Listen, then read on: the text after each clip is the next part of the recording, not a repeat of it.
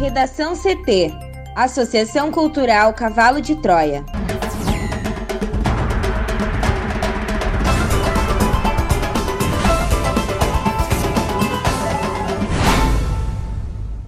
Agora, no Redação CT. Começa a vacinação contra a Covid-19 no Rio Grande do Sul. Cinco pessoas foram imunizadas ao mesmo tempo. As doses da vacina começam a ser distribuídas aos municípios do interior do estado. STF diz que não impediu o governo de agir contra a pandemia e rebate Bolsonaro.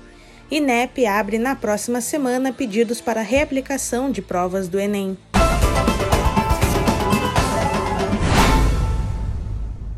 Eu sou a jornalista Amanda Hammermiller, este é o Redação CT da Associação Cultural Cavalo de Troia. Sol entre nuvens em Porto Alegre, a temperatura é de 25 graus. Boa tarde.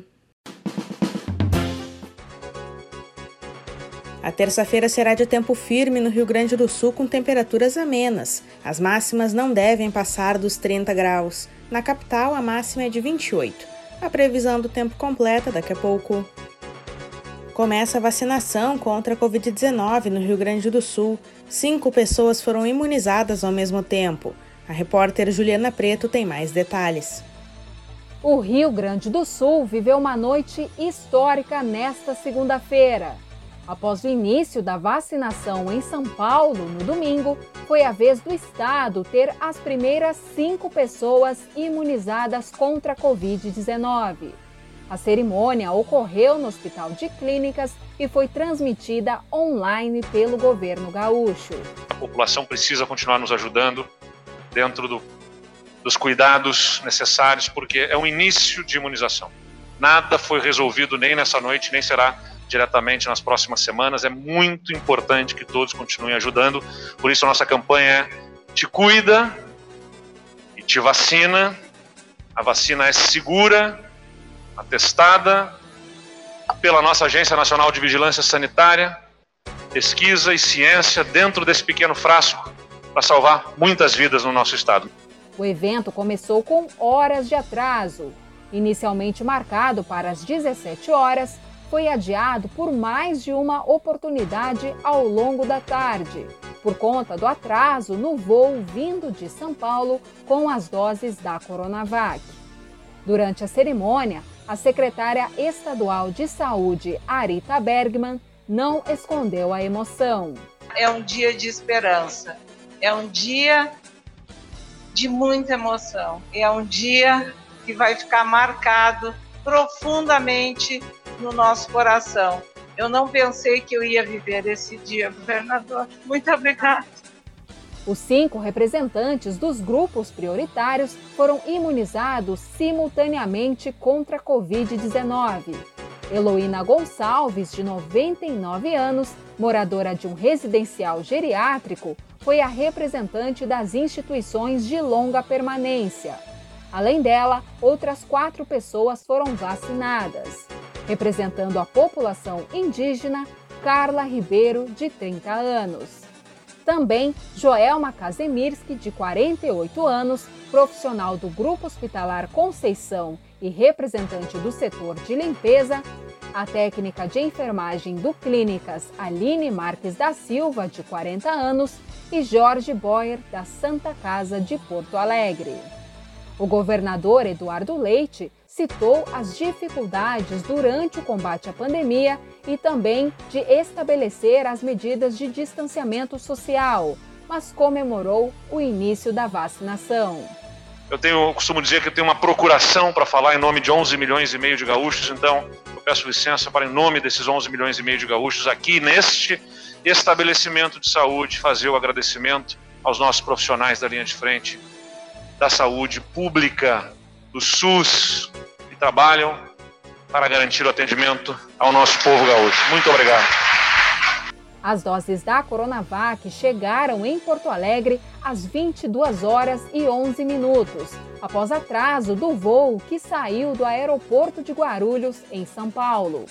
A carga, que foi fracionada, veio em dois aviões e a segunda aeronave pousou por volta das 23 horas e 15 minutos.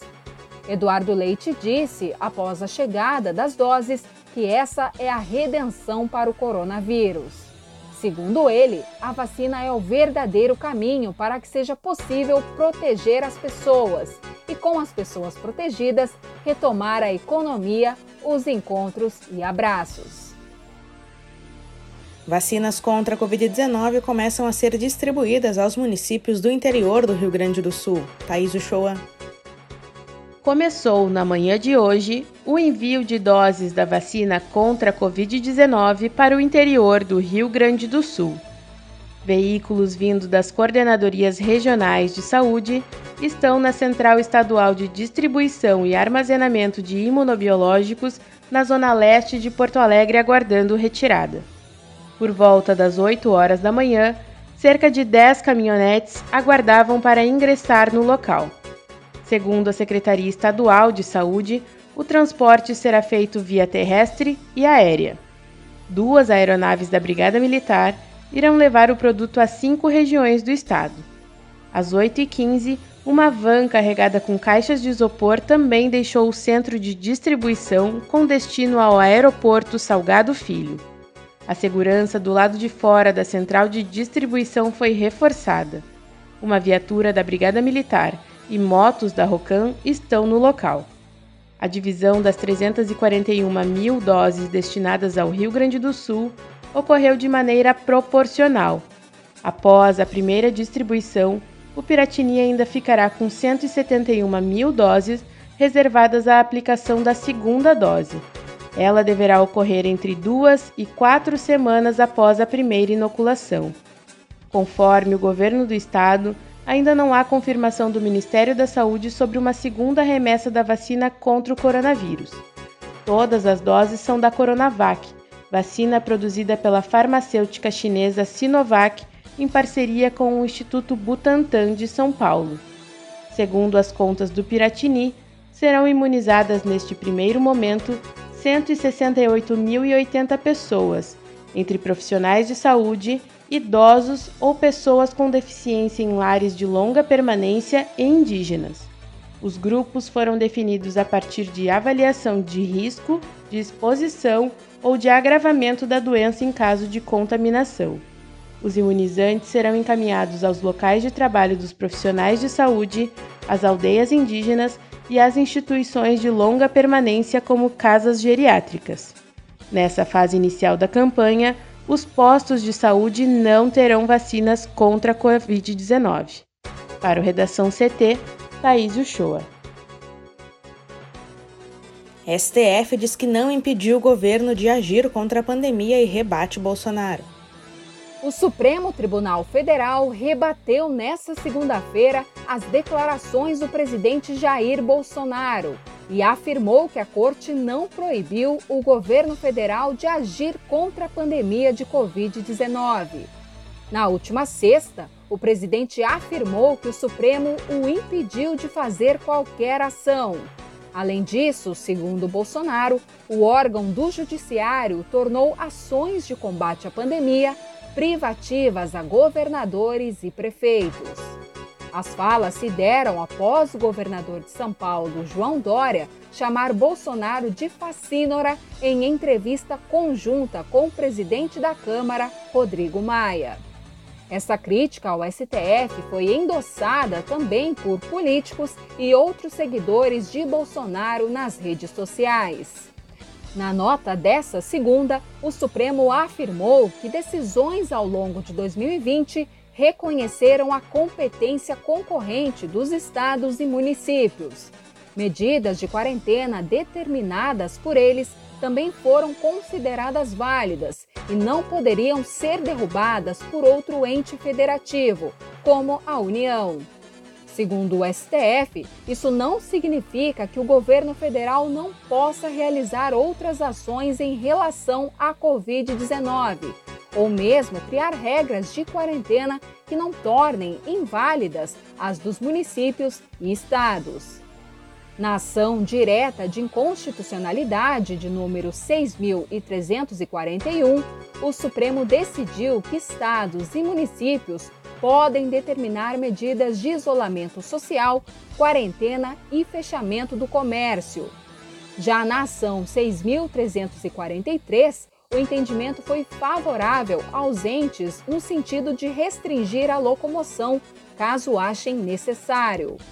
Em outro processo sobre o tema, a arguição de descumprimento de preceito fundamental, de número 672, manteve decisões de autoridades estaduais e municipais de combate à pandemia.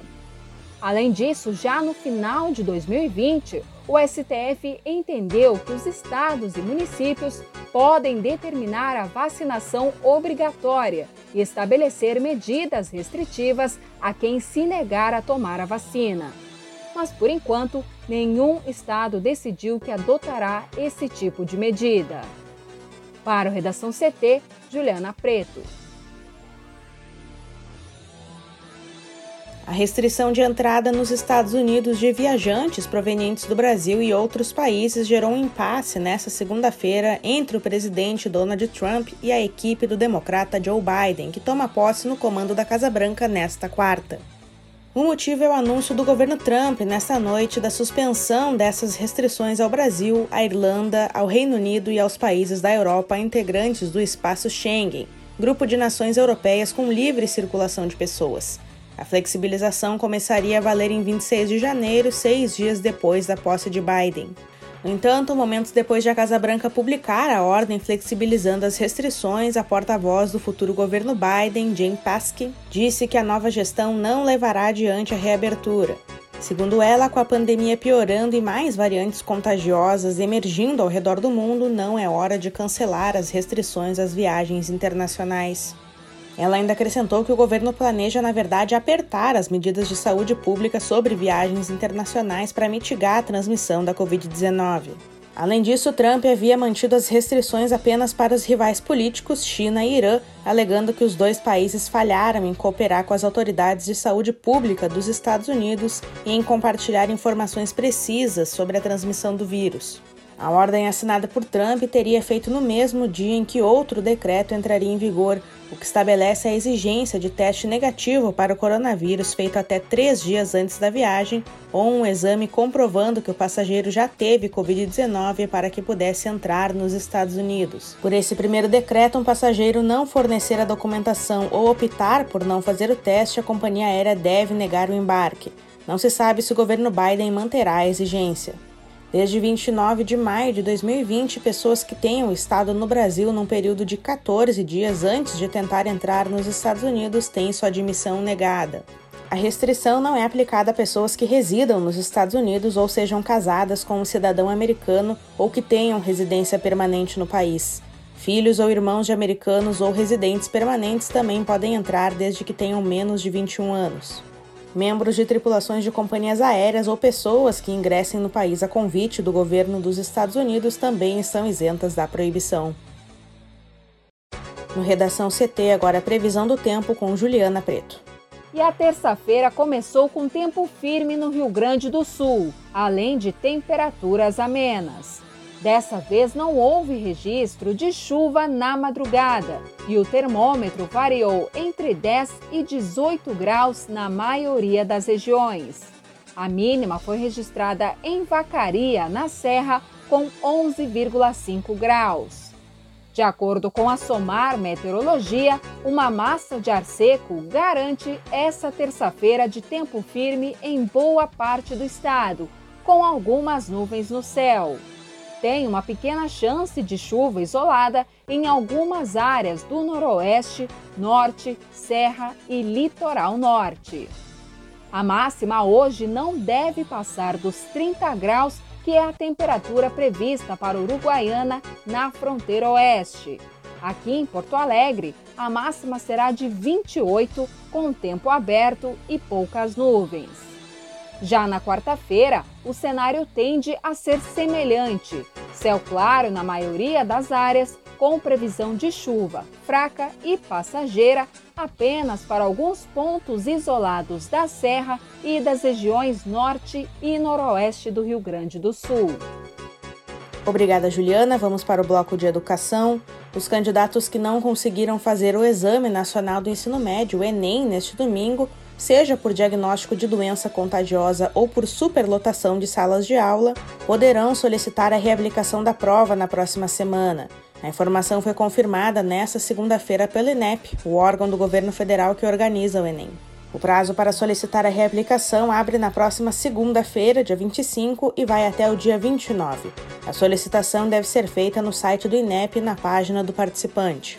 Por meio de assessoria de imprensa, o Instituto disse que o participante afetado por problemas logísticos durante a aplicação poderá solicitar a reaplicação do exame em até cinco dias após o último dia de aplicação e que os casos serão julgados individualmente. Sem fazer referência direta aos casos dos alunos impedidos de fazer a prova devido à superlotação de salas de aula, o Instituto acrescentou que são considerados problemas de logística os fatores provenientes peculiares, eventuais ou de força maior. De acordo com o balanço divulgado pela INEP, no domingo houve 69 participantes afetados por ocorrências logísticas. O Instituto não detalhou se os candidatos barrados em salas superlotadas estão incluídos nesse número. Também podem solicitar a reaplicação da prova os candidatos que tiveram sintomas ou diagnóstico de Covid-19 no sábado, dia 16, ou no domingo. As pessoas que se enquadram nessa situação deverão encaminhar exames e laudos médicos que comprovem a condição clínica. A mesma regra vale para outras doenças infecto-contagiosas previstas no edital do Enem. Essas e outras notícias você confere no nosso portal redacão.cavalodetroia.org.br. Redação CT. Apresentação Amanda Hammermiller. Colaboração Juliana Preto e Thaís Uchoa. Uma produção da Associação Cultural Cavalo de Troia com apoio da Fundação Lauro Campos e Marielle Franco. Próxima edição amanhã. Boa tarde.